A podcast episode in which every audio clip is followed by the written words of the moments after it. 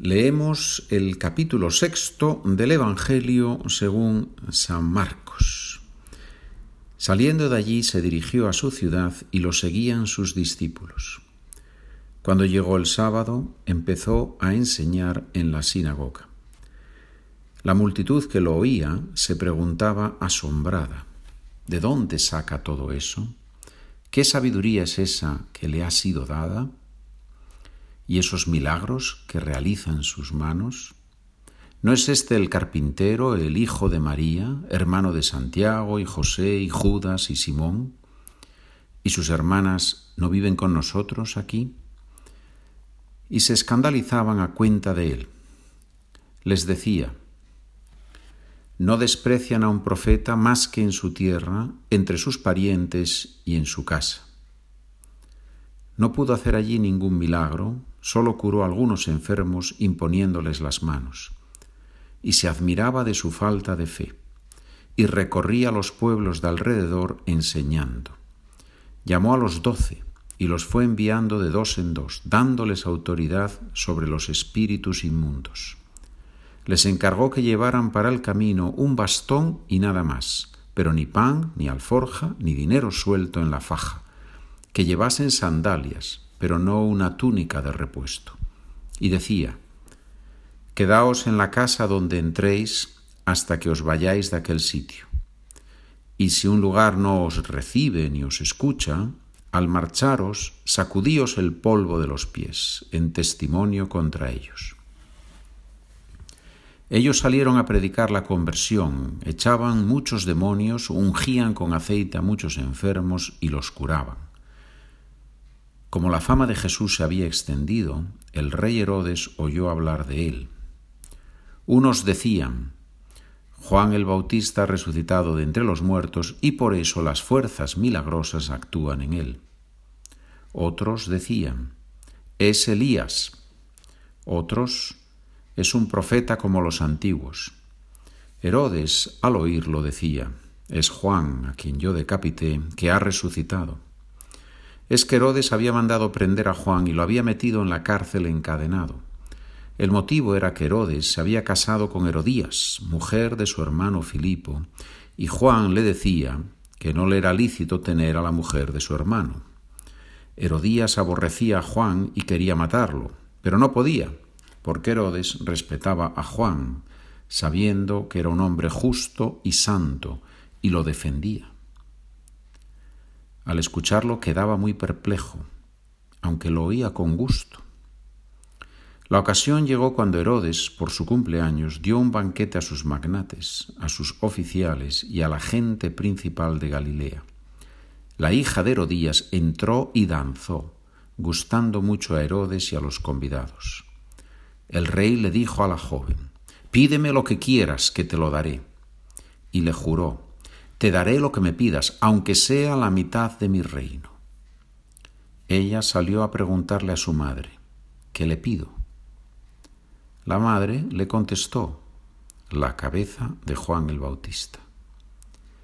Entró ella enseguida, a toda prisa, se acercó al rey y le pidió, quiero que ahora mismo me des en una bandeja la cabeza de Juan el Bautista.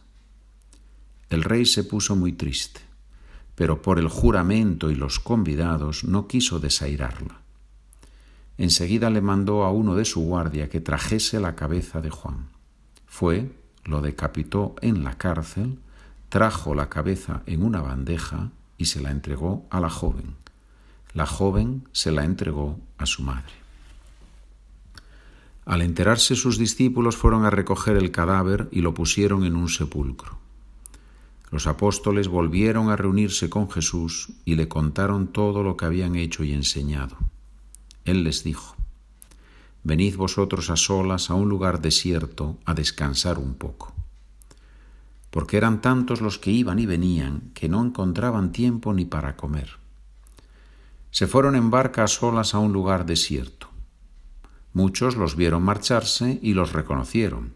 Entonces de todas las aldeas fueron corriendo por tierra a aquel sitio y se les adelantaron. Al desembarcar Jesús vio una multitud y se compadeció de ella, porque andaban como ovejas que no tienen pastor, y se puso a enseñarles muchas cosas. Cuando se hizo tarde, se acercaron sus discípulos a decirle, Estamos en despoblado y ya es muy tarde. Despídelos, que vayan a los cortijos y aldeas de alrededor y se compren de comer.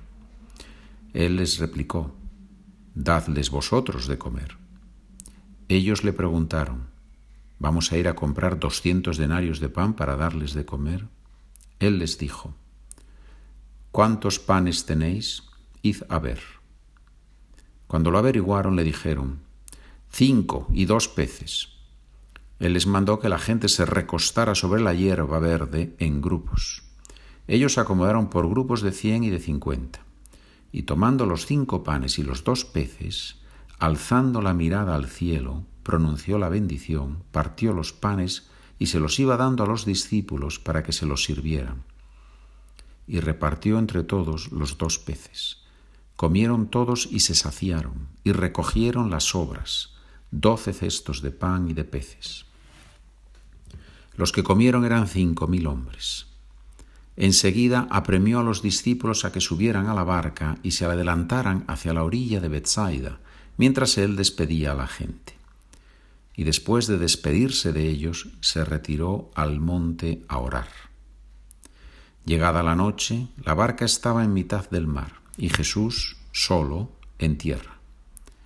Viéndolos fatigados de remar porque tenían viento contrario, a eso de la cuarta vigilia de la madrugada, fue hacia, ellos andando sobre el mar e hizo ademán de pasar de largo.